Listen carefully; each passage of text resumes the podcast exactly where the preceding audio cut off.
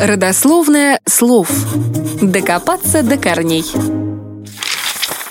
Люди веками пытались изобретать различные устройства для воспроизведения звука. Шарманки, музыкальные шкатулки, табакерки, часы с музыкальным механизмом.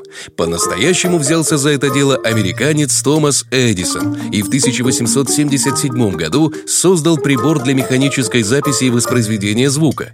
Это чудо техники назвали фонографом, а чуть позже немец Берлинер изобрел граммофон. Два устройства вполне мирно уживались. Фонографы просуществовали вплоть до 30-х годов прошлого века, а граммофон даже прошел путь эволюции и, будучи усовершенствованным, получил новое название «патефон». Гиллиан Кемлер в 1901 году посчитал, что рупор граммофона ему мешает и нужно от него как-то избавиться, но качество звука он терять не хотел. Так и родился патефон. Звучание у патефонов было хриплое с искажениями, не все слова можно было разобрать. Качество зависело от затопленности иглы. В патефонах использовалась многоразовая сапфировая игла, которую приходилось очень часто менять. Да и в целом патефоны были созданиями хрупкими. Заводить их надо было осторожно, чтобы не не разорвать пружину, так как эта деталь была большим дефицитом.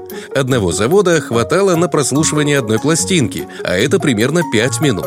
Уровень громкости не регулировался, зато патефон, в отличие от граммофона, умещался в небольшой чемоданчик. В России патефоны распространились невероятно быстро. Почти каждый житель страны имел дома такое устройство. И именно в России само слово «патефон» получило широкое распространение. Переносной граммофон стали называть патефоном ровно по той же причине, по которой мы называем подгузники памперсами, а копировальный аппарат – ксероксом. Фирма Паты из Франции была первым поставщиком переносных граммофонов в Россию. На крышках приборов красовалась надпись «Паты». Так их и прозвали – «Патефон».